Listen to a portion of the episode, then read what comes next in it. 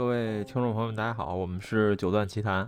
然后，其实这周先录了一期节目，但是我觉得不太好，人还挺多的，但是就不想发了，所以就再录一期。然后，我们今天这个，我可能会把它标成老本行吧，就是我们很久没有聊老本行节目了，也老有听友说想听这个栏目的内容。然后，但是今天这期内容呢，和我们以往的老本行其实不太一样，就是今天这个更偏。玄学或者主观一些吧，就不像我们之前聊那些技术类的和纯器材类的话题那样。然后今天两个嘉宾，一个是雪原，嗯，大家好，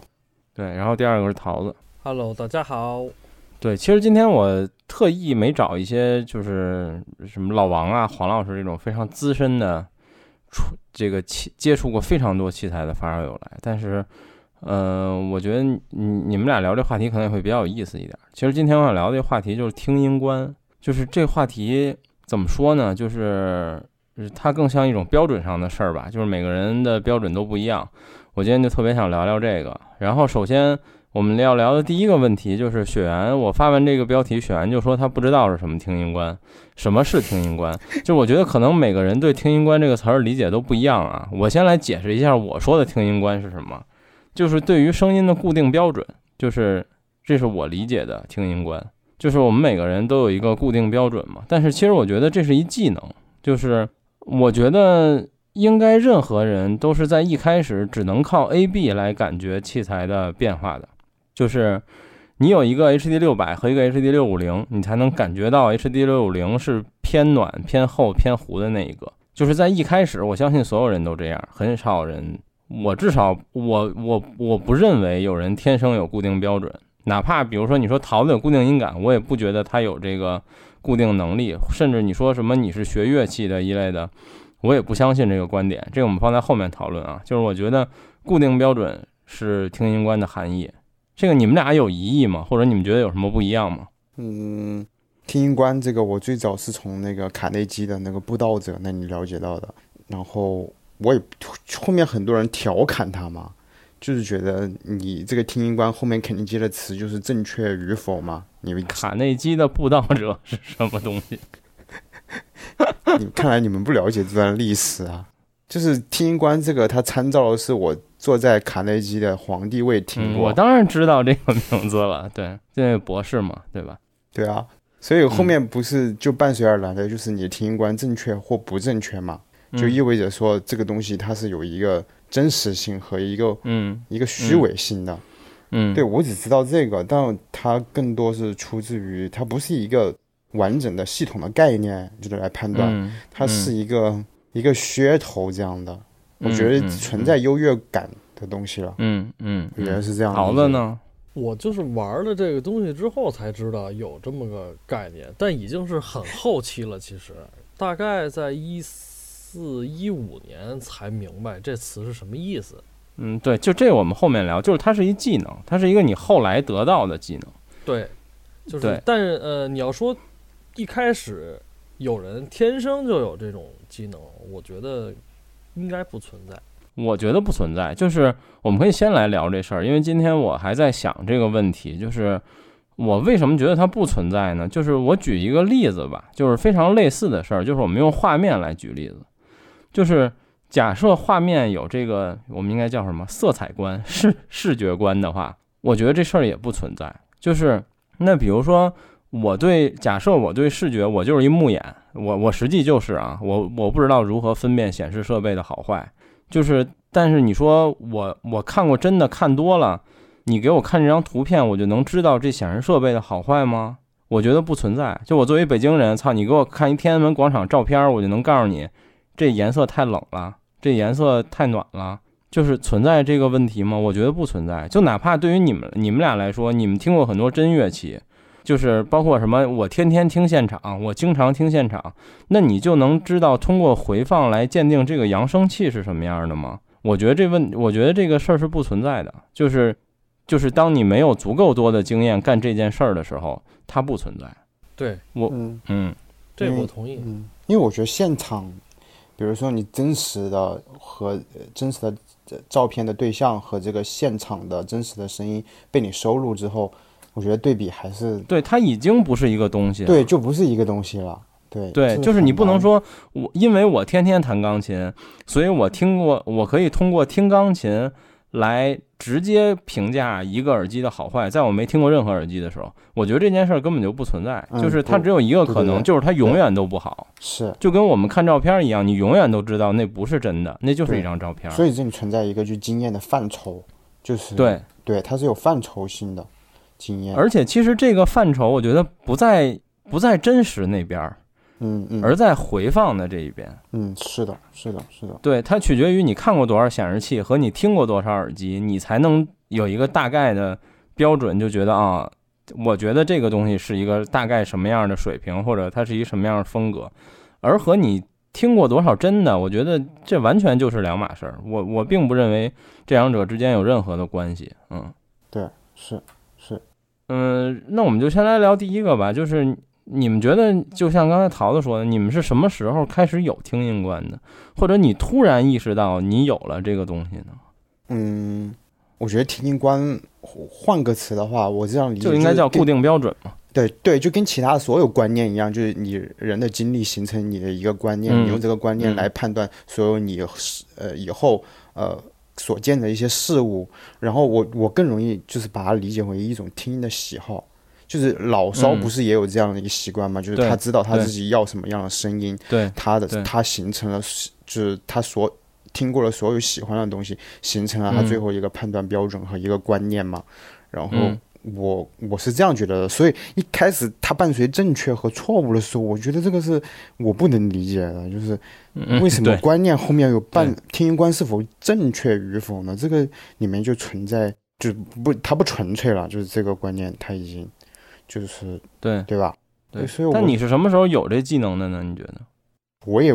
我也不知道是从什么时候开始形成的，就是反正我会知道自己在器材里面，我知道想要声音的喜好是什么，然后愿意妥协这个呃声音的某一部分来换取我喜欢的那个声音，因为你知道嗯它不可能有完美的声音，也对，没有完美的器材，就就像就像一开始说，就你永远知道它是假的嘛，嗯这肯定是这样。对我只能在这个假的范畴里面去挑选那个我喜欢的那种声音的表达。嗯嗯，对我从什么时候形成了我这个，哇，我这个这个问题好好难回答。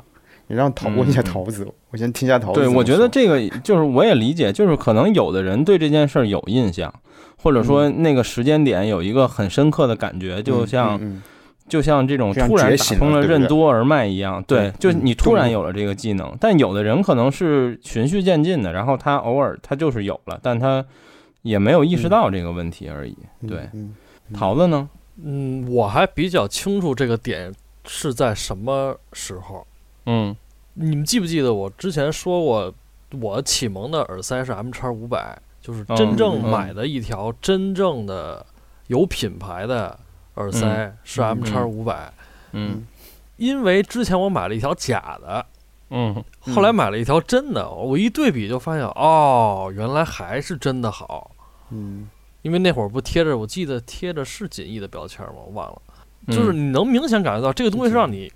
刮开，你可以去那什么的，就是嗯查一查什么真伪的，我都忘了有没有啊。反正反正那会儿是有标签儿，就是有这种机制，嗯对，所以后来我就觉得那哦，真的跟假的是这样。那真的里边更好的和这种入门的是什么样的区别呢？就是从这之后就开始就各种买，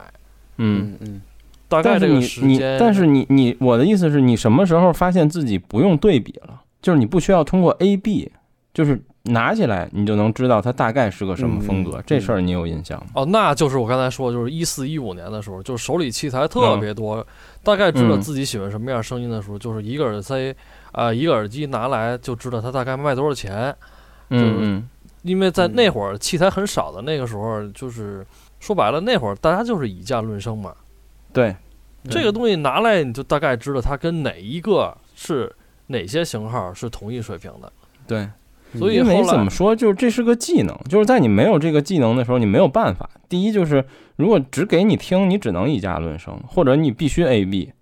就是你得有一个参考，然后你才能知道哦，它好在哪儿，或者它嗯差在哪儿。嗯嗯对，是的，所以这就回到刚才咱们那个问题，就是你能辨别这些东西的水平，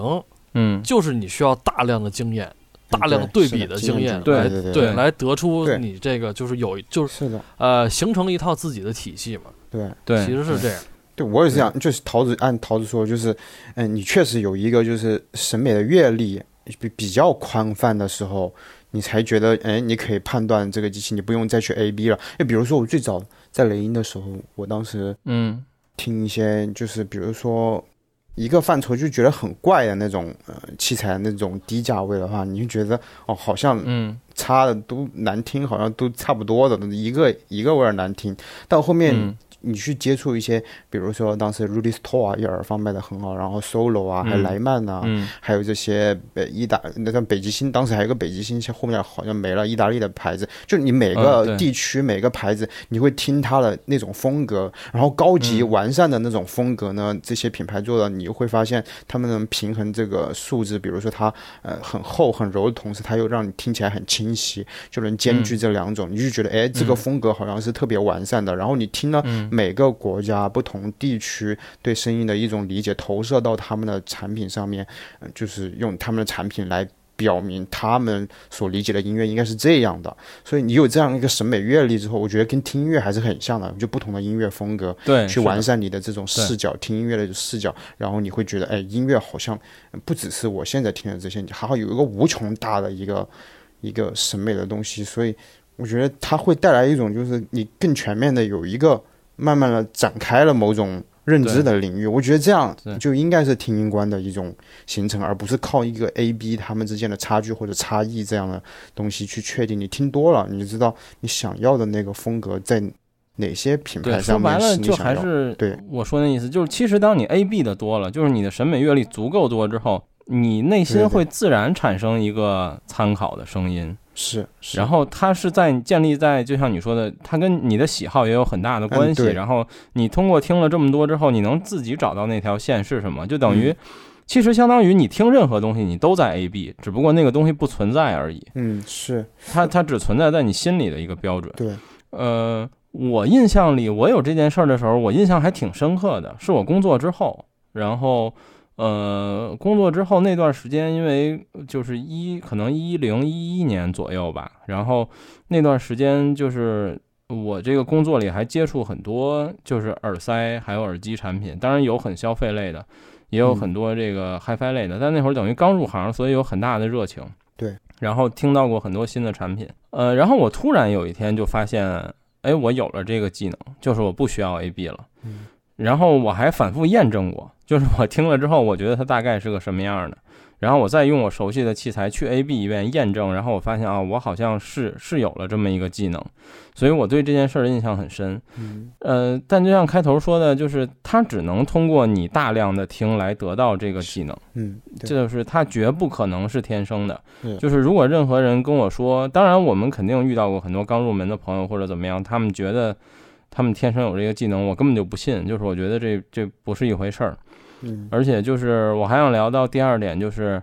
这件事儿这条这条标准也是在进化的。就是如果你你接触的和你听使用的器材越来越高端，这个标准是不断在提升的。嗯然后就会产生一个非常有意思的事儿。我不知道我们之前节目有没有聊过，我就想问你们俩，你们有没有遇到过无法评价的器材？嗯，我有不，是差，而是好。就就像你刚刚说的，其实你你越听越高端，你低的可能觉得，哎，你知道它怎么差了，你也不太愿意去接触了。然后那个价位的东西，你就你就很陌生了，你没有就是这种很陌生的一种经验了，属于你从那边过来的。但是你现在回溯对去去，他们出了很多新的东西，你知道中低端又是就是更替是最快的，然后你就、就很陌生，这种感觉你还是要去学习，就是还是要去听那个价位那个结尾，虽然你保持着一种更高的一种。就是怎么说？对，但这种状态不一样，这种状态是一种就是向下兼容的状态。嗯，然后，但这个技能呢，当然它还有不同的这个这个天赋点儿的分支。比如说，我们在行业里见到很多人，比如说可能老杨啊、黄老师啊都有这样的技能，就是他一听，他大概能，嗯，就是首先我们可能能说出一样的原因，就是为什么它不好。对，但是这些人可能还能更客观的告诉你，那么这条曲线可能是什么样的是，它在哪些频段高或者哪些频段是低。当然，这个技能点儿其实是就只要你有了这个技能，你是比较容易点出来的。通过一些训练，可能很快就能开发出这个技能。我上次听黄老师就是跟他去小龙那边去听他的那嗯个丹拿，然后他他一听就直接说出来，就是说你这个小提琴擦弦的细节没有，你这个在两 K 还是哪个地方，就是你肯定是有问题的这个能量地方。我当时就觉得，嗯这就是经验，这就是你刚刚说的这种曲线识别，就是视觉化声音头脑中能够知道那个声音缺陷在哪个地方。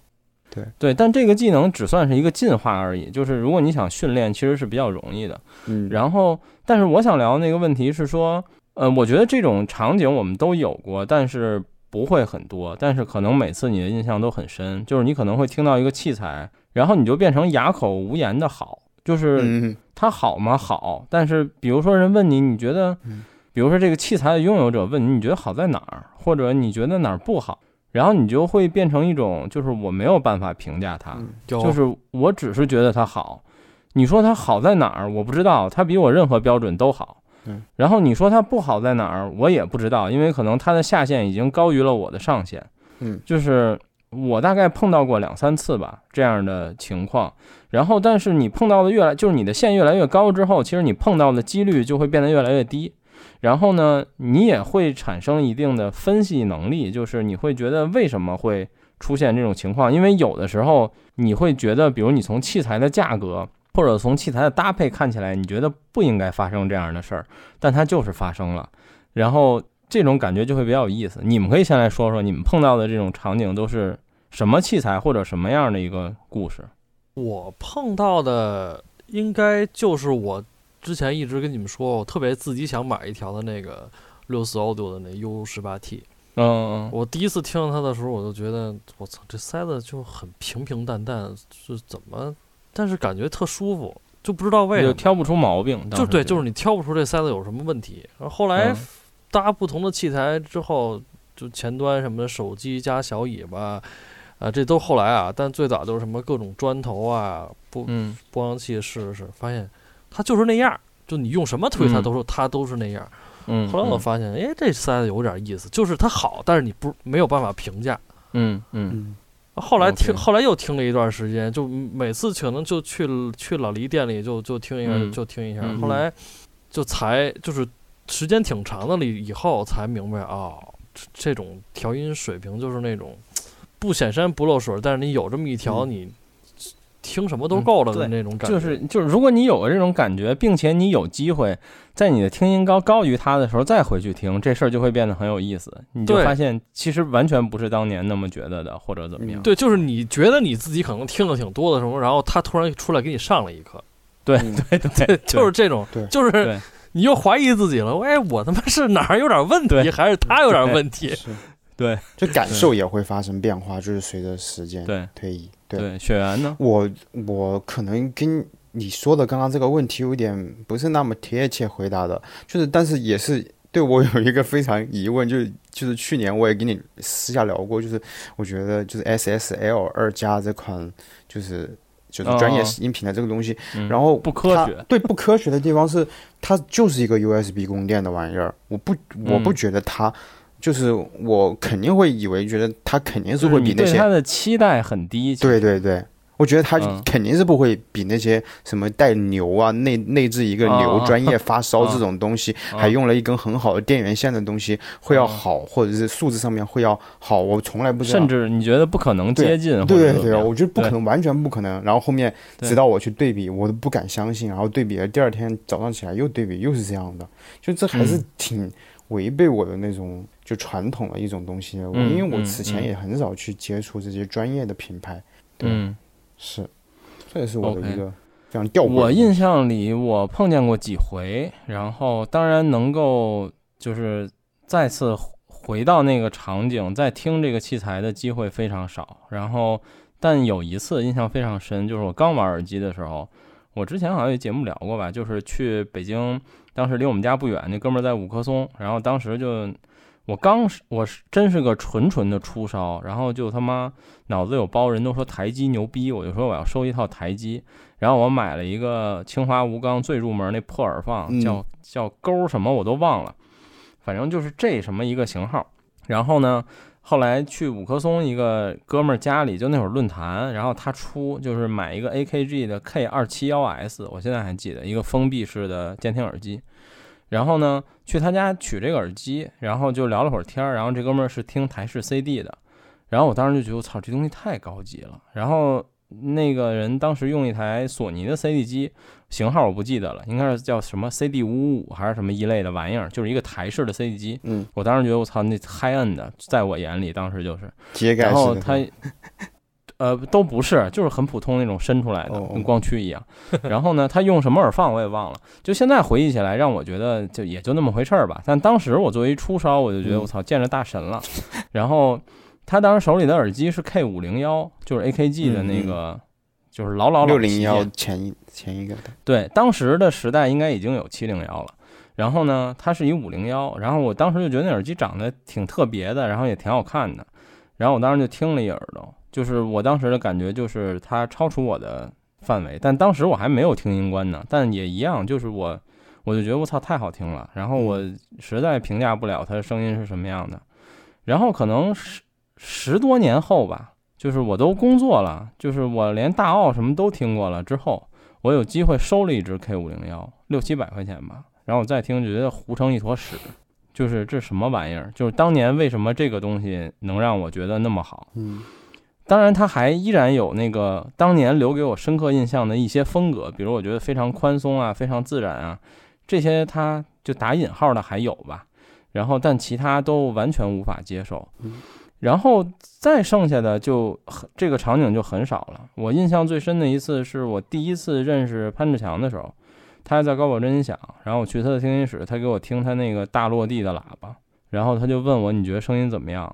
我就说我说我我评价不了，就是我只能觉得好。就那也是我第一次，就是真的听一个有人每天摆弄，真的是认认真真摆，然后器材搭配过的比较大尺寸的喇叭系统。然后我就觉得我没有我没法评价，就我觉得一切都很好。那是我印象非常深的一次。然后最后一次，最近几年其实几乎没有了。呃，有两次比较小的吧。第一次就是，呃，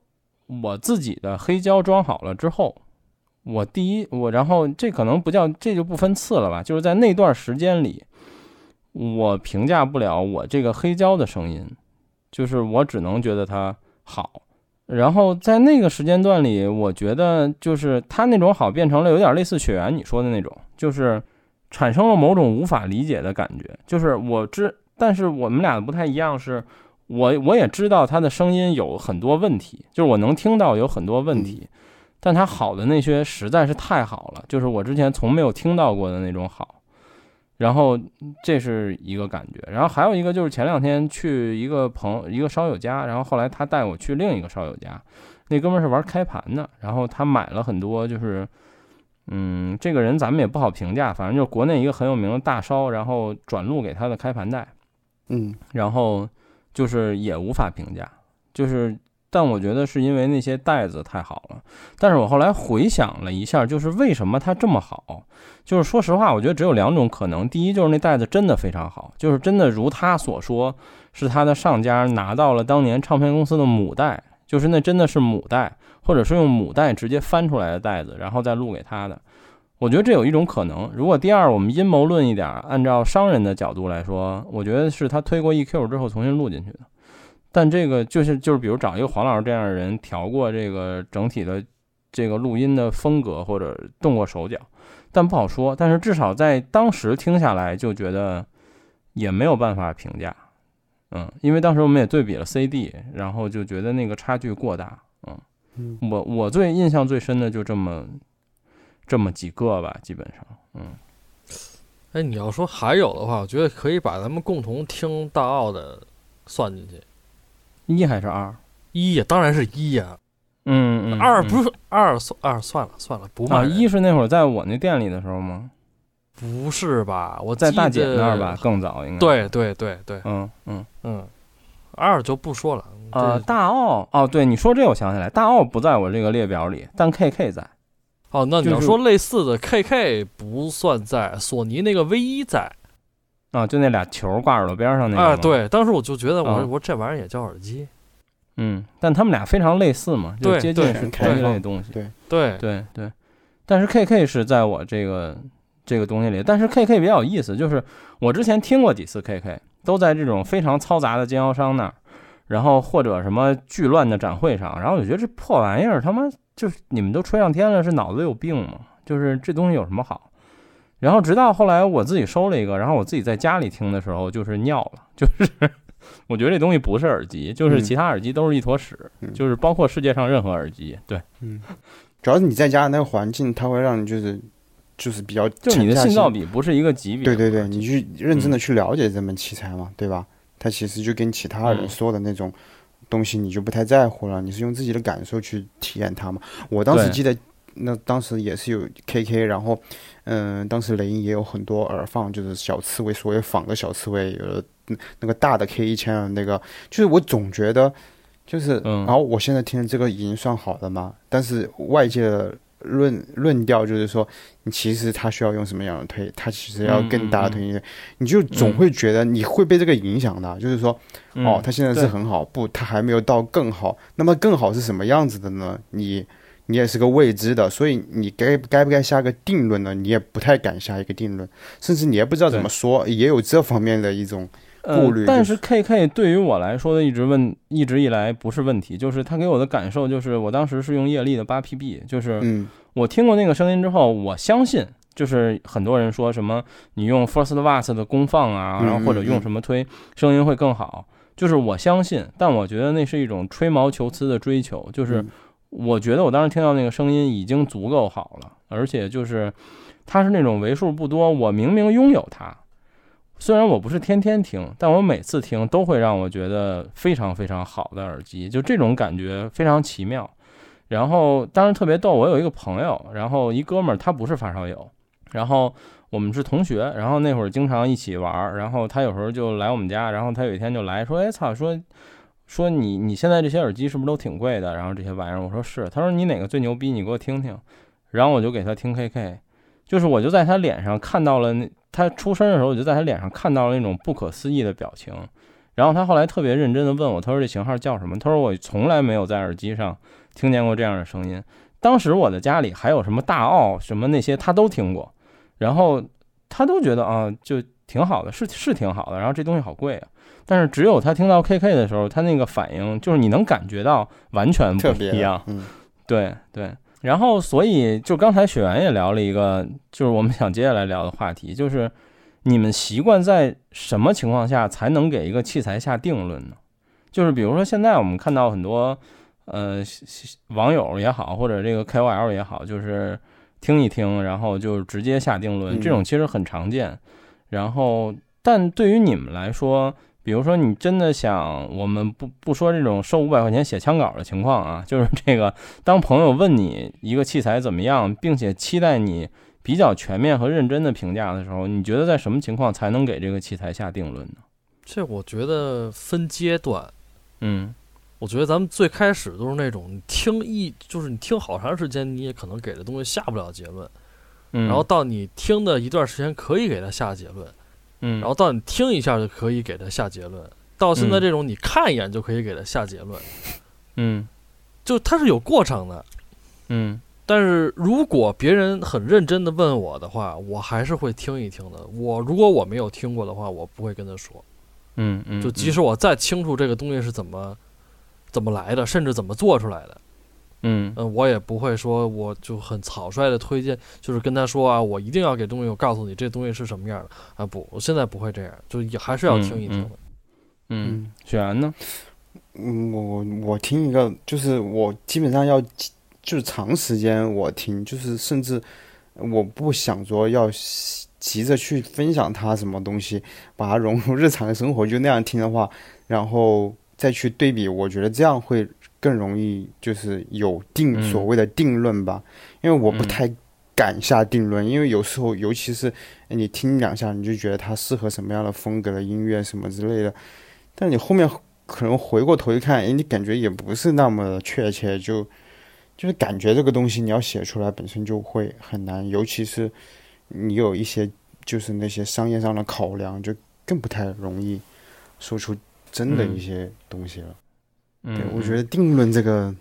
就是这个东西是很严谨的一个东西。就是我觉得这东西，我觉得你们俩表想表达意思差不多，就是其实我觉得也是你对这个你对不同器材的期待和敬畏吧。就是比如说我们仨人如果现在面对一个播放器或者随身耳塞，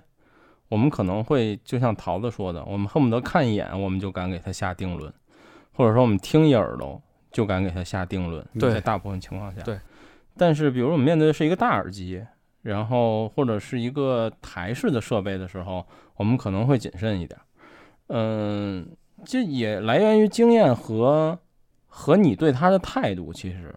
而这个无关于你认不认真，就是就是你对这东西的态度，就是比如说我们对耳塞的态度，可能都是，就是它最好，它也不会好到哪儿去，就是我们把它定义在广义的扬声器范围里的话。那么它，我们之前开玩笑不老说嘛，就是随身就是差和特别差的区别嘛，就是它无非就是这样的。然后，但比如说如果是个大耳机的时候，我们可能会觉得，哎，我们是不是要用一段时间？然后包括什么给它换换线，然后试试不停的不同的前端，然后我们再觉得它有一个怎么样的特性。对，然后对，然后包括我现在，比如说我有喇叭了，就是我现在不敢给任何喇叭下定论，就是我觉得这东西在每个人屋里都他妈不一样。是的，就是我没有办法变量更说多了，主要是。对对，我没有办法说我听起来觉得怎么样，你你听起来怎么样，就是变量多的东西我就不敢下定论了。就比如说我的系统里可能。呃，喇叭我我我没有办法下定论，然后其实我觉得后级也很难下定论，因为每个人推的喇叭是不一样的。对的，然后对，然后对我作为一特别懒的人，我又不可能 A B 后级，我靠，就是我同时弄俩后级搬来搬去，在这儿在这儿插，我我反正我没有这样试过。嗯然后包括比如黑胶的唱头，我也没有办法下定论，因为每个人唱臂不一样，然后所有搭配都不一样，我也很难说它是一个什么样的线材之类的一些改变也是，也是会微微改变的。有些线材甚至是风格变化很大，一些频段，对，就是很难去下定论，因为它处于一个不断的变化之中，对只能陈述就是不同的组合是什么样的一种感受，而且就是你仅有是属于你的那种感受。对，而且其实我觉得核心还是我们有多看重它，就是如果这东西我们没有那么看重的时候，我们就会比较草率的给它下定论。对，嗯是这样。嗯，就都不说线材，就跟我你刚才聊到这儿，我突然想起来，我碰到过两次，就是我将要下定论，但是发现不是这样，马上打脸。对，嗯，对对，有一次是个耳塞，就是它还不是换线，就是那会儿是耳机套。那会儿嗯。大家用的最好的，可能换的比较多的，可能除了威士顿那种就是口径特别小的，普通口径大家可能那会儿都会换那个索罗呃索尼那个哥伦比亚套，咱们就后来那会儿就叫什么歌套之类的。但是有就是突然别人给了我一对儿，当时 Monster 就魔声出的那个 Super Tips，你们还有印象吗？就是那个哦凝胶套，嗯那个换上去之后，那个低频和那个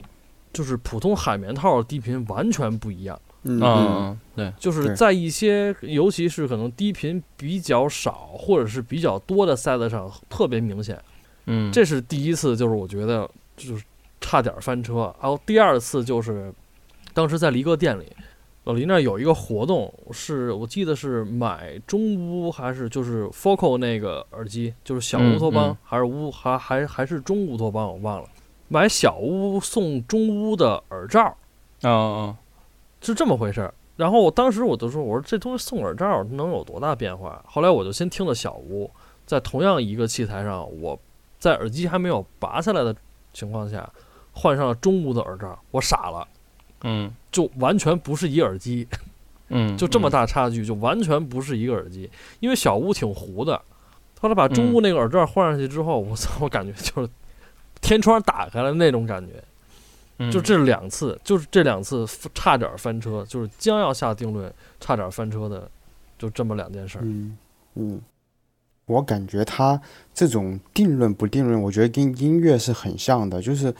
很多就是你要弄懂，就是音乐怎么表现情感，还有就是这这方面就是很多人就是容易大众就是很容易为某种情感就贴上一个标签，然后就当做是这个音乐的表达的意义。但是本身声音和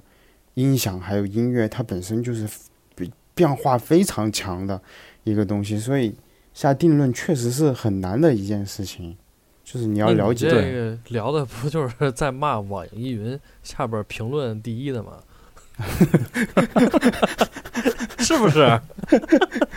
而且这个啊，你先你说这个，我先插一句，就是前两天我喜欢上抖音上现在特火的一首歌，然后我前两天咱们录那个我可能不发的节目还说来着，就是那歌原唱是王菲，然后那首歌叫《百年孤寂》，其实我之前还真没听过，在我爱陌生人那张专辑里，然后我就去听了，其实它和抖音上现在特别火的，就目前互联网上特别火的那种翻唱版本不是一风格。就是现在网上特别火的风格，听起来像一首情歌，但是王菲的原唱这个版本就是有一点摇滚风格。然后我就听了听，然后我就觉得，首先这首歌有那种特别明显的年代感，就是它一听就是上个世纪末的那个音乐风格。然后在下面呢，网易云，我当时点开那首歌的时候，第一条评论就是说，呃，这个版本的编曲听起来有点土。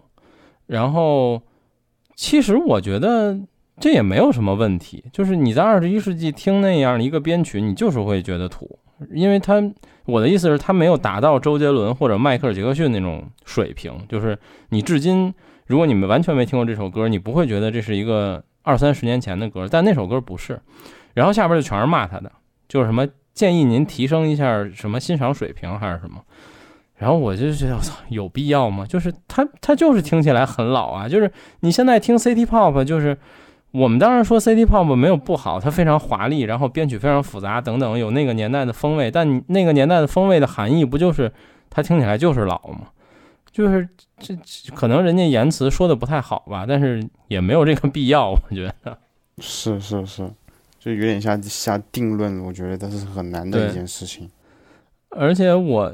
桃子说这种下定论，就是我想想，我有一样的，就是我是一类器材，这类器材都有好多次让我差点翻车，就是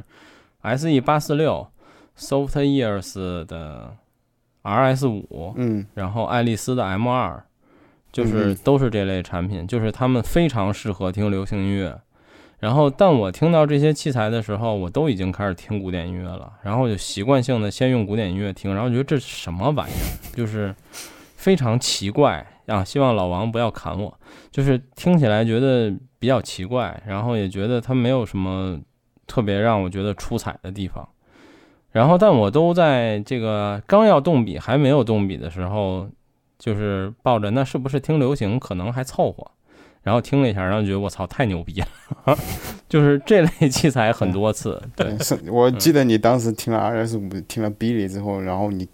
给我发微信，他说：“我靠，我终于知道这个塞子是是它为为为什么像你口中说的那么好听啊？就是因为听流行。对我当时称赞，也就是他听流行那个低频的弹性，在动听里面做的可真棒，还有那个中频的那个密度啊，还有那种染色都恰到好处嘛，对吧？”对，因为因为八四六也这样，当然 R S 五肯定还是比八四六好，因为八四六实在是有点糊。是的，而且它然后你听古典就基本没法听，就听起来非常难受那个声音。但是你听流行就感觉一切都都正常了。哎，你说这个，我又想起来，也跟你一样，就也是同样的同样差不多性质的器材。嗯，威士顿的 U M 二，当时秋手里那条啊，对对，那玩意儿没有声场。我我刚买完嗨翻曼那个六零幺。那会儿不都什么大编制吗？我也是咔往里放一堆，然后他一车听，我说我操，我说完了，对，这是什么玩意？对，然后后来听了一首陈奕迅，尿了，嗯，是当时尿了。张学友、陈奕迅、U M 那个 Samna Pro 啊，那些都很牛逼。对，U M 二就是就是男生无敌，然后就是你要听器乐就是胡疯了，并且没有任何声场，而且没有频宽，就是你觉得高延伸也不够，下潜也不够，对吧？对，对，就真的好。对，它 U M 就是那种两边好像被砍掉的那种声音。对，那还是早然后后来就都好一些了。后来，嗯，对，但整体现在威士顿还是那风格，只不过没有那么过分了。是的，是的，对。然后我们最后聊聊，就是就是这事儿，我觉得他妈一定是个发烧友都干过。但不知道你们现在还延续吗？就你们听器材有歌单吗？啊，就是根据某种器材固定的一个特性去选择音乐，啊。不是不是不是不是，就是当我给你一个你没听过的器材，你要鉴别它哦什么水测试的平的时候，你有固对，定就是梦琪的意思就是你测试。什么器材都用这一个歌单里的东西对。听。我不会，对。我是非常灵活的，就是我我有你以前有过吗？我以前有过，就是觉得哎 那段时间我就用这个音乐，都有过。对我就觉得对。哎那段时间我就用这首音乐，因为我觉得它低频啊高频啊很好的能够就是嗯。反映出来我在新的陌生的一些这系统上面能够。我嗯只是知道它是什么水平，跟我以前的所有的经验的那种累积，然后有个对照嘛，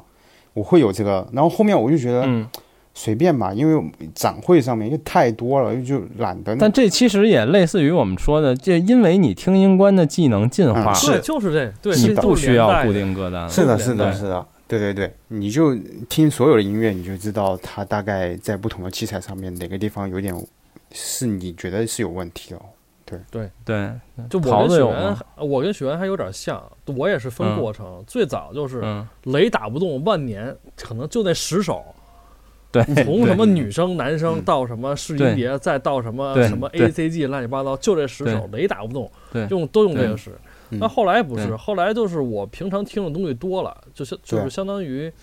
呃，你能试的音乐，你熟悉的音乐也越来越多了。嗯。然后开始就是你的试听的这些曲目的范围会扩大，但还是固定的那些。然后嗯直到可能最近的三四年吧，我开始什么，就是老的那些歌单还会有，但我可能听完之后，我会很敏感的判断出这个器材可能应该用什么类型的音乐试一试，它可能会表现更好。嗯。那我就、嗯。那我自己就会去找一找新的，平常不听的。嗯嗯嗯，我当初也有，就是我现在硬盘里还在不在我忘了，它在我音乐文件夹单独一个文件夹叫测试，然后我可以提醒你听友们和你们一下，如果你们有印象，或者你们未来在展会上发现播放器厂商或者任何音乐里有一个播放夹叫测试，或者你在类似的文件夹里碰到了好几首曲子。但专辑封面都是希拉里哈恩的巴赫那张专辑封面，那就是当年我的那个文件夹。然后我添加封面的时候添加错了，把所有曲子都添加成了那一个封面。然后里面大概我我印象中的啊，女武神的骑行，然后呃巴赫的幺零四幺还是幺零四三是哈恩那个版本，就是那个那个封面本身那首曲子。然后还有阿卡多拉的那个，就是稍有俗称魔鬼的颤音，实际是第二小节第三乐章吧，还是第一小节第三乐章？就那首曲子。然后还有什么大俗渡口加州旅馆，然后还有什么？好像还有莫扎特的那个神怒之日。然后还有什么我忘了，我后来在无数展会的播放器上见到过我这个歌单，或者里面的其中一两首。然后我也是很长时间就是雷打不动，就这文件夹。嗯我甚至当时好多 SD 卡里都专门有这个文件夹，嗯就为了插到各种播放器上。然后后来就再也不需要了。我后来可能，我后来就可能好几年前就再也没用过这个东西了。我觉得没有任何卵用，就是我最近听什么我就放什么。嗯而且我我我最近就是甚至进化到了一个也不叫进化，就是变成一个更过分的情况，就是我评测里连我用了什么专辑都不写了，那我就是那我早都不写了。因为我觉得这事这事儿不存在啊、就是就是我我听这张专辑，我觉得这声音非常暖，然后你看了我的评测，你他妈没听这张专辑，这个声音就不暖了吗？就是为什么要写专辑？就是我觉得写专辑除了装逼，好像没有什么别的意义。就是 我对这件事儿就是疑问很久了，就是我看好多评测。就那评测两千字，然后写专辑占一千字，然后就干嘛呢？就是那你写乐评好不好？然后我就 我特别不理解这个这个事儿。嗯，你这得得罪多少人？嗯 太害怕了，我在瑟瑟发抖，害怕你被这个话题不敢接下去了。不过我也不写，好久都不写。我我我写过吗？我现在都有一个疑问，因为我已经好久没写文章了。操！嗯因为我觉得这东西是有一个，就是首先它的风格一定是固定的，就是你听任何东西它都是这样的。就是我可能顶多会说一下，我觉得这是一个适合听流行的塞子，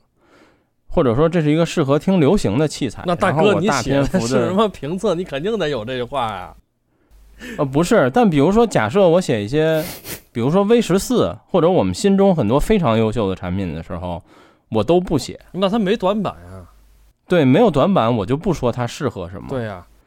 或者说也不能说叫没短板吧，就是当有一些特点非常突出的时候，我会说它它，我觉得它更适合这个。当然，你有的时候对吧，人情世故、商业接活儿，这这东西他妈它没长板，那我也不写它适合什么。记不在。对，但我但我绝不写专辑介绍，就是我觉得他妈没有任何意义，而且甚至我有的时候连参考器材都不想写。嗯 嗯，你让听了这 听了这期节目的 同行儿，就是我觉得参考器材有的时候还有一些意义，就是，但说实话，我觉得意义也不大。但是歌单是完全他妈没有任何意义的，就是我非常的不理解。嗯嗯，就是我现在经常翻一些评测，然后专辑介绍部分剧场，然后我就是那种那种地铁老头问号脸，你知道吗？就干嘛呢？哎，真的，我觉得今年但凡要办，但凡办个展会，跟你有仇了，可能一刀囊死你。嗯，别别别，乐评界的老师们不要冲动。那那云梦其他也也不怕呀。嗯哎呦，不过这真确实是，对，然后反正就是歌这东西，我最近就一直变成了，呃，就是最近听什么，然后就用什么了，很少有固定的。但是可能我还会，因为我曾经这个歌单存在，如果我特喜欢或者我比较怀疑一个器材的时候，我会找找我原来这个歌单里类似的曲子，或者说同样的这首歌去嗯听。嗯对，但是这个情况比较少了。我觉得还是也就是跟黄老师说的那句，就是你常听什么，就拿你常听的那些去测试，不然对你个人对每个人的都不是特别有参考的意义，因为每个人听的音乐就不太一样。就是说着说你辩证，你最后还是会进入到一个你听的内容是什么，对吧？然后再去测试不同系统上面给你带来一个差别，这才是属于每个个体最真实的一种反馈。但我觉得 KOL 对，那我觉得他是这样，就是他至多是不能蛊惑，他 KOL 一定是启蒙，就是不能够有太多蛊惑的误导性的东西。我觉得这个已经算是很不错了。而且这句话嗯我是嗯在那个伯恩斯坦那里听到的，就伯恩斯坦是真正的 KOL，我觉得是真正的工资。当时还有公共的空间，对吧？现在公共空间都被限制，其实很难有工资都谈不上了。嗯都是我跟你说，雪原，真的你就兜着点说，你要是不兜着点说，有 这期公知，严峰老师就是公知。真的，等等你这期节目播完之后，你看以后别人写七彩虹的文章，不给你要、哦，我刚刚说错。话了，不好意思。就是当我没有经过脑子，我最近说话真的。对海贝和七彩虹以后都没人接了。我没说啊，我可没说，我没说。这是一个给自己揽活儿的节目。对还反正然后刚才刚才说到这个，我也想聊一句，就是开头忘说了，其实今天这选题呢，是因为我听了声波飞行员最新的这个选题，他们找了一嘉宾，反正这人我也不认识，然后我就听了听。他们一开头呢就聊到了一个话题，我觉得挺有意思的，所以我延伸出了这个选题。但他说的很有意思，那句话是跟歌单相关的。他就说，很多发烧友有这么一个歌单，然后里面比如有渡口，有加州旅馆，有什么敲窗歌，然后等等，有拉德斯基进行曲。嗯，但是你他妈平时从来不听这些歌，那你为什么要用这些歌评价器材呢？就是我当时的那个歌单里，我最后也产生了这种疑问，就是我那里面有渡口，有加州旅馆，但我从来不听这两首歌。嗯 然后就是，所以就就就是我觉得这个歌单应该和你的对音乐欣赏一样，它是与时俱进的。就是如果你真要有这么一歌单，它也应该经常在更新。嗯，是不是说是我我这十年听所有器材就听这首歌，虽然我平时从来不听，但我就知道这首歌放起来好不好。对对对，这事儿好像也不太对。对对这样好像强行的把两两个东西割开了，就是你听音乐和呃你去去去去测试某个东西，就必要的用某一种音响性的音乐去测试，然后你平时又不听它，然后你听音乐用其他的，是就很紊乱嘛？测试的话，对对，其实很多的时候都是这样。就我就记得有一次，有一个也是挺熟的哥们儿问我说：“哎，我买了个耳机，这耳机，哎，你告诉我应该用什么东西包啊？”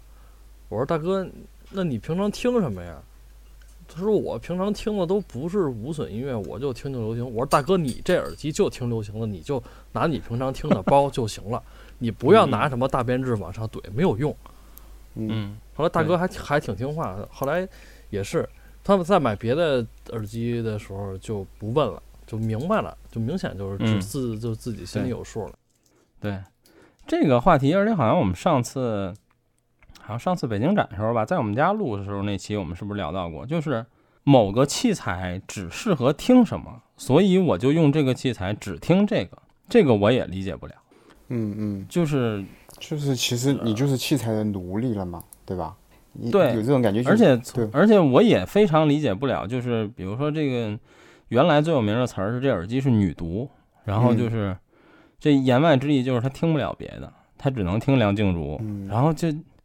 那这东西不就是残疾吗？嗯，一打对五九，你对，你不就比如说 EW，你记得吗？前两天我还在群里晒着照片，把我那个 EW 九拿出来擦了擦油，还还听了听。其实你用现在的器材，你推一推，你发现这东西低频并不差，嗯嗯。就嗯真是。啊对，但有很多器材存在这种历史的误会，就是嗯 E W 九我不知道，但比如说最著名的历史的误会就是 K K 嘛，对，就是当年有这个耳机的时候，所有东西都推不动它，然后所以它也没卖多少，然后你没多久就停产了，然后后来放大器越来越好，大家发现我操，原来这耳机还挺牛逼的，就是就是历史的误会系列，反正其实应该也挺多的这类东西。对，你要用女王的话说，就是原来老爷们儿不行。嗯，没事儿，这这咱不这这这个就不就不往深了聊了。对而且嗯 E W 就是这个耳塞耳耳挂，我觉得当时听它就是给我一种就是这种齿音还是就是不是那么圆润，不是修不修饰这个东西，它就会变得嗯可能会，但是我当时听女生。好像跟我心中认为的那种女读又不太一样，就是我我跟你们说了很多次，我很喜欢那个 ESW 十 GPN 那个嘛，我觉得那个嗯是接近我我对女读的理解，所以你看这个地方又存在对不同的一个标签的一种就是多义性吧，对对吧？哎，这个这个问题就是我想问你们的，就是每个人都有我，比如说我们都有听音观，然后很多时候我们觉得非常好的器材，在最后的时候，其实它可能殊途同归。对，就是我们当听了一个真的非常好的时候，一定是所有人都觉得好。是的，但是在我们往下将就的时候，每个人的选择不一样。嗯，就是我们来聊聊个人喜好，就是你会怎么选择呢？就是，嗯，比如我先举个例子啊，我原来听过两个耳机，价位差不多，定位几乎一样，一个是陌生人七，然后另一个是索尼那会儿同样特火，叫 ER 吧，还是叫 R 一呀？应该是它呃它是三个，应该是三代产品，最最开始是 ER，后来是 ERMK 二，后来变成对对 EA，对对对，对对，后来变成对 EA，EABT 就是啊 ER。我当时听的时候，我印象中是 ER 和陌生人七，然后这两个耳机呢，其实就还挺不一样候，太不一样了。然后，然后，但是陌生人妻不算特别女毒，就是还算挺标准的封闭监听那个声就感。觉对比索尼的那个，它会纤细一些，它不是那种对，然后 ER 就整体的厚，然后糊一点。是啊。然后当时呢，就是我跟于硕两个人，他就觉得陌生人妻特别好听，嗯。然后我就觉得 ER 特别好听，然后我们就互相 diss，他就说你 ER 他妈糊成狗了，然后我说你那个都薄的跟什么似的，那嗯怎么听啊？对。然后。然后这就是听音官选择，是就是我当时就说，我说如果让我选，我宁愿要糊的那个，嗯，我也不要没有低频的那个，对就是在我的范围里，我觉得没有低频的那个。我也是这样。但是每个人好像将就的点都不太一样。对对对我也是这样，就是这种差别摆在你面前的时候，我会选择就是至少就是它是有那个下盘，它是有一个饱满的一个一个嗯基嗯嗯底的。我不太喜欢那种就是好像就是悬上面很在上面，就是空中阁楼般的那种那种东西。所以你也很讨厌 AKG 对吗？呃跟我一样。我不会，就是我对比呃呃，我最早我记得就是听 HD 六百的时候听贝多芬第五交响曲，我就说哇靠，这、嗯这他妈太好了，就是这个交响乐怎么这么棒？然后我听 AKG 的时候，我听它的弦乐，我听到了它的优点，它当然它的低频那种澎湃感、那种氛围绝对是不如呃森海塞尔的，但是我能就是觉得那个优点也是不错，我觉得他们两个都很棒，就是不会存在说就是哎我就是喜欢这个那个会差一些。嗯所以你讨厌的可能是什么以前的 Vice 还有北极星那种风格了，对吗？呃，北极星，我最初听它的时候，我觉得我当时第一次觉得，哎，背景黑是因为北极星的一台 ASO ASO ASOS 那个台机器，让我觉得了解到了北极星嗯很黑。我现在很久没有接触北极星了，我也不知道我会不会听回去会很 diss 这这个东西，嗯嗯，对嗯因为经验不太一样了嘛，就是是每个阶段的感受也嗯不太一样了。对这个呃，OK，桃子呢？哎，我刚才你还就是我对雪原那个又有点好奇，那雪原给嗯出 AKG 这种评价的，应该不是后期产品吧？啊，我是很早了，就是六零幺，六六零幺六幺啊，嗯对对对果然果然，嗯，我听的常听的就是一个六零幺，然后耳罩都发黄了。我当时觉得七零幺呢？你觉得不行？七零幺，我觉得它太奶油了。啊，也可能我听的某个，嗯因为我听的不多，七零幺我基本上听了朋友一个，我当时买了一个，嗯我觉得嗯，可能太奶油了。我听六零幺的时候，我觉得它那个弦乐非常的，四零幺还是自然很多。对对对，对很很，就是宽松感会好很多。对对对，而且听音是有一种就没有什么压迫感的那种嗯。听音，我觉嗯。得是 AKG，当时我还是挺喜欢 AKG。我知道你很讨厌嗯。AKG，、但我也是对，就是我除了 KK 都讨厌。我也是只嗯喜欢那个时候的 AKG。你像后来的产品，我什么都没买，就在 K 二四零 S 之后，我都没买过，嗯嗯嗯，我觉得嗯都不行。后来就是那个，嗯就那个八幺二一出，当时我觉得我我操，我当时就特别逗。然后我记得我当时问羊驼，我说你们那边那个那那兰兰那个兰州试听会怎么弄的？然后羊驼给我发一张照片，然后发现他妈的 K 幺 K K 八幺二一个旗舰，但是我记得嗯当时多少钱？一万多。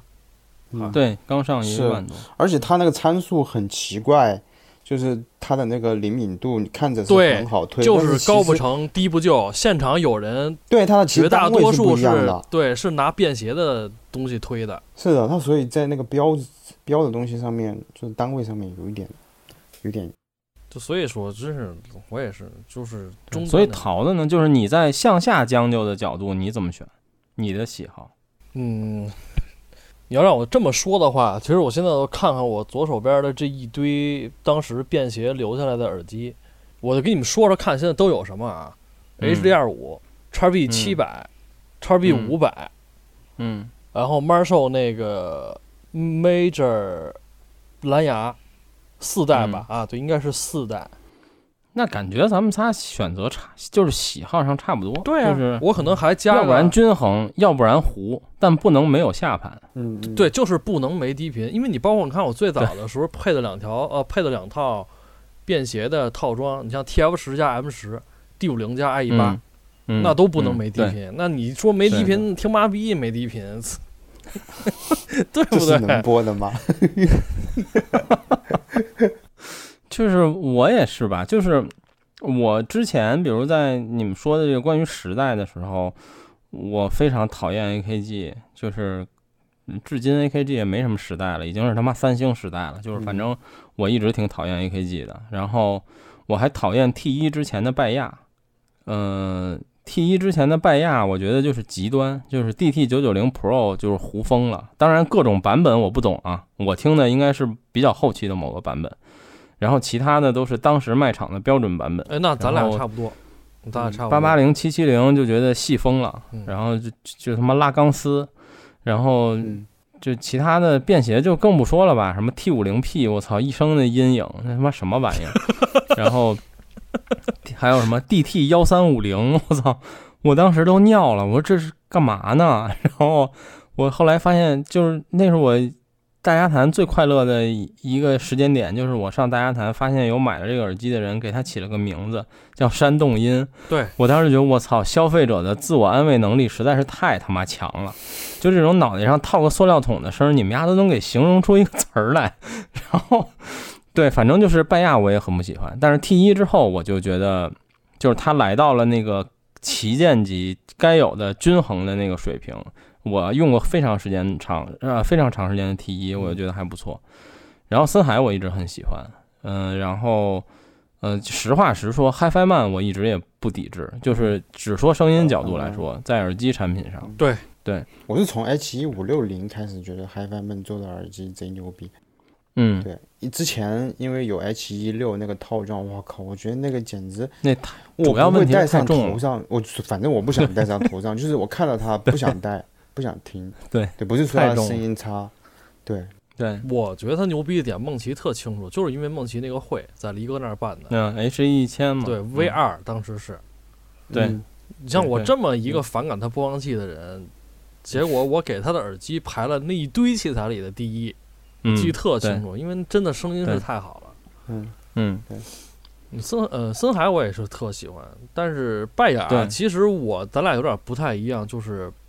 它平底锅的那个八八零，但是当时我玩的时候已经没有卖的了，已经换成这个新款，就是啊我没听过平底锅的，我听的就是那个圆啊，的，对，就是长得跟那个什么似的，就长得一个跟一个什么锅盖似的那个那个哎对外观对对。对对然后当时什么七七零九九零，就是长得跟类似百叶窗这个套装的，我都一点好感都没有。那，我听的我说的九九零 Pro 应该就是那个百叶窗版，啊。对就是巨糊，我的印象，对对，特别糊。就是难以相信那是个拜亚，你说它是森海我都信，然后 T 五零 P 是当时我要，当时我本来要买了，因为我当时觉得它那外观设计巨好看，就是长得他妈跟金属似的那东西。个那个耳机就是一个奇迹，然后秋儿跟我说：“你别买，你要买咱俩就绝交。”后来我都没买。然后当时而且那个耳机特别快就更新了，应该是拜亚也发现了这个，就是一年吧，对我记得一年半还是就改成他 T 五是设计时候没发现这问题吗？就对，改成 T 五幺但也没有根本性的 解决，我印象是的中就是依然还挺烂是的，是的。嗯，对。然后幺三五零当时我感觉还不错，因为它当时是跟 HD 二五对标嘛，那会儿买嗯 HD 二五的人都会觉得它幺三五零怎么样，然后听一听。那会儿是狗咪，嗯两个都买了，后来 买回来跟我说说那个我那幺幺三五零确实刚买回来，但是我打算卖了。说你要不要？我说大哥，你刚买完卖了，你问我要，我能要吗？而且那耳机我记得好像跟 T 五零差不多，就也是那个问题，就是好点儿有限问题是，一样对，就好点儿有限。，对对。然后而且我印象中没记错，T 五零 P 是拜亚真正意义上第一个便携的头戴耳机。，对是。它之前好像没有，就都是全尺寸的动圈。对，但是小的，你比如说 DT 二三那会儿应该是二三幺吧，没有二三五。啊对，但那种属于专业对，因为它嘛现场，对对对，它也是属于那种。嗯，对，然后别的，呃，T 一的话，其实现在很简单，就是这这话不知道当不当说啊。你去闲鱼不，要买三代。你去闲鱼看看一代的价格，你再看看二代和三代的，对，真的差特别多。但是我一直就是我一直跟很多人说，呃，一个是 T 一，一个是 H 一千，我都喜欢二代多一些，就是这两个的二代都是更暖了一点儿，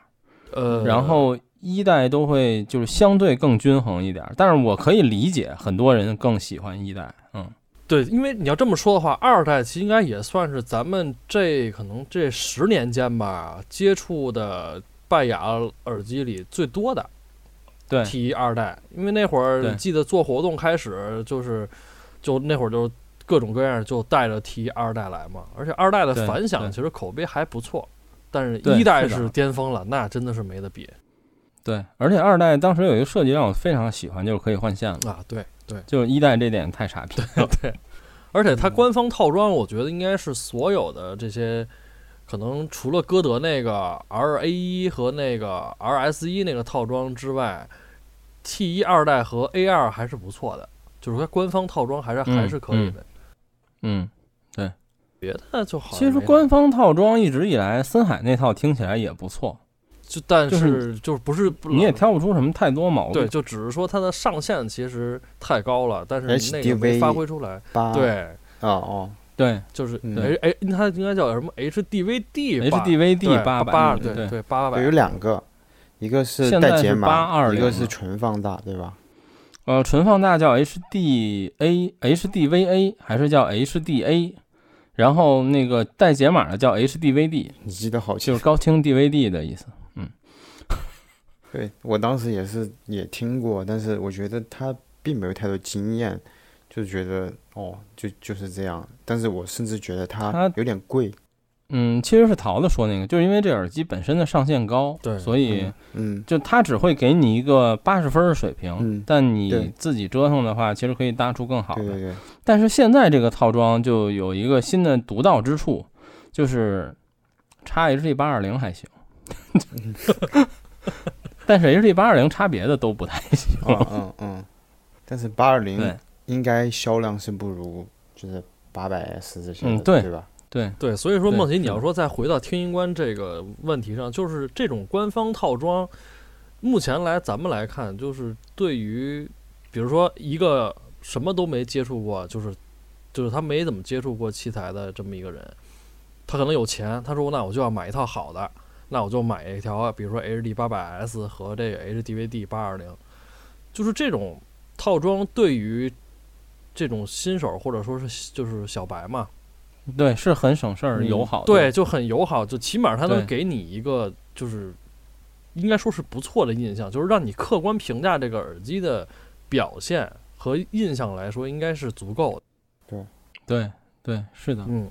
尤其是官就是它整体还是就是在线的，而且它类似于有点像我们说的那种，比如发友特别喜欢折腾换线，就是你放到这个西装里是一样的，就是至少这个西装是这个品牌想给你的，哎，对，就是我们觉得这个东西是这样的一个结果的一个答卷，当然这答卷可能在品牌心里，它也未必是一百分儿，但是。就是说，我们觉得这个是我们想展示给你的，我们觉得可以的一个水平。对对，嗯，对，因为此前森海出这个放大器之前参展的话，不是在英国那边森海塞尔，他也用那个是莱曼曼嘛？在那边又用 Solo，对吧？他在不同的地方都用不同的一个官方的，嗯，嗯当时认可的一个搭配。对，而且就是，哎，反正官搭这种事儿，就是以前觉得是官搭，后来怀疑是不是他妈也是代理商搭配，也不好说不。好说，这个不好，对，对，无法定论。但是你要咱们现在翻过来翻过来再听的话，觉得也确实还行，要不然不会说留下这么这么深的印象。对对对，嗯，对啊、是啊我，觉得 Solo 那对个耳放，这呃我是前几年也听过，我觉得还是它仍然是不错的。对，至于莱嗯曼，我还是觉得它虽然密度很好，但是它有点偏偏糊了，它的中低频。嗯对，嗯嗯，所以我这两个好像一直都是这种，就是历史评价也是这样的，嗯，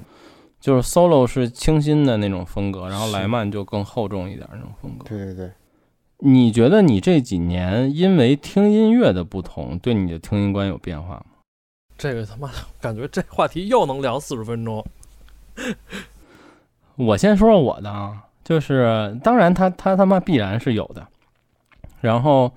嗯，其实听音观的变化不仅仅是我们前面说的，就是呃，它的水它的要求会不断提升，然后你对这个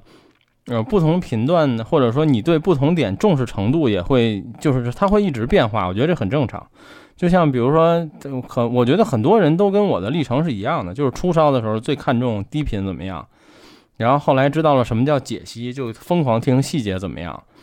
然后后来又觉得操高频够不够通透，又疯狂听高频怎么样。然后最后你就觉得好像就是没用，均衡最重要。然后疯狂喜欢监听耳机，然后后来才逐渐有一个自己更看重点。然后但是你自己看重的点又又一直在发生变化。就是比如说我这些年最明显的就是，呃，在我有了黑胶之后，呃，我的喜好从从原来的就是低频，当然不是初烧的那种低频了，但可能比较要求素质那种低频，变成了我更看重它是也是低频的一部分吧，就是整体的能量啊、动态呀、然后还有密度是我非常看重的。然后而且也因为呃我主主要听古典音乐，然后偶尔听流行音乐之后，我发现比较有意思的点就是，其实大部分古典音乐的低频是到不了那么深下潜的。嗯比如我们群里经常有朋友说什么三十赫兹一类的，嗯其实你在古典音乐里，当然它有，但极少。但是比如说你像听个五六十赫兹的低频，Billie Eilish 的音乐里有大量。对合成，然后所以，对，所以其实对于低频这件事儿来说，很多时候，如果只是听一个器材，就像我们前面说的，想给它下定论，或者想知道它的频宽或者整体怎么样，我反而有的时候会选一些这种非常现代的流行音乐。嗯，这这也算是对听音观的一些影响吧？你们呢？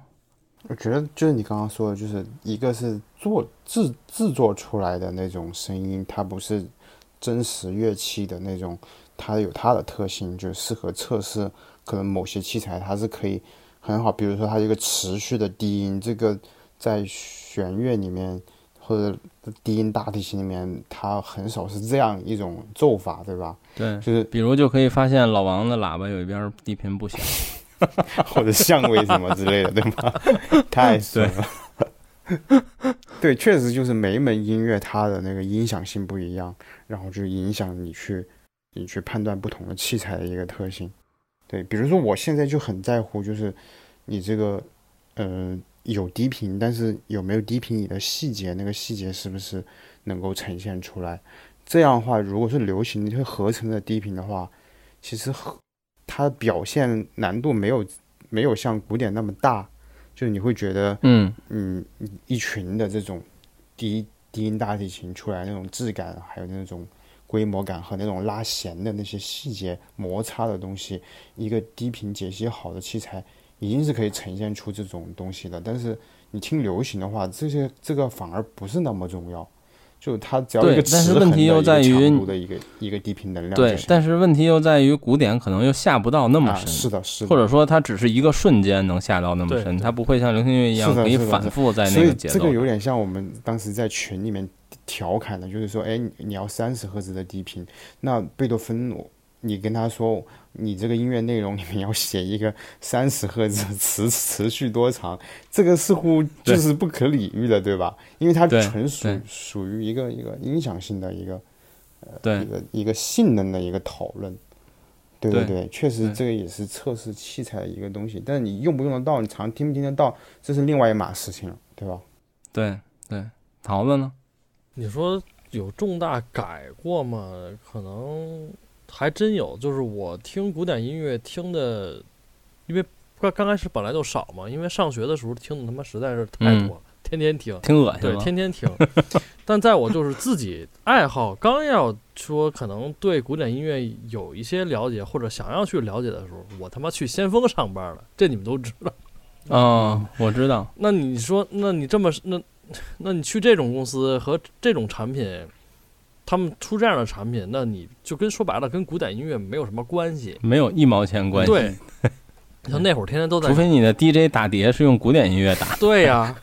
嗯，所以说那会儿就受那个会儿的工作环境影响，我平常听的音乐就全变了，就包括那阵儿我流行音乐也不听了，你天天就是可能就是这个百大 DJ 谁谁谁谁谁谁，那个百大 DJ 谁谁谁谁谁，然后听一些就是。其实还是营养品，就或者说咱们说就是品质比较高的这种，可能算是电子音乐比较多。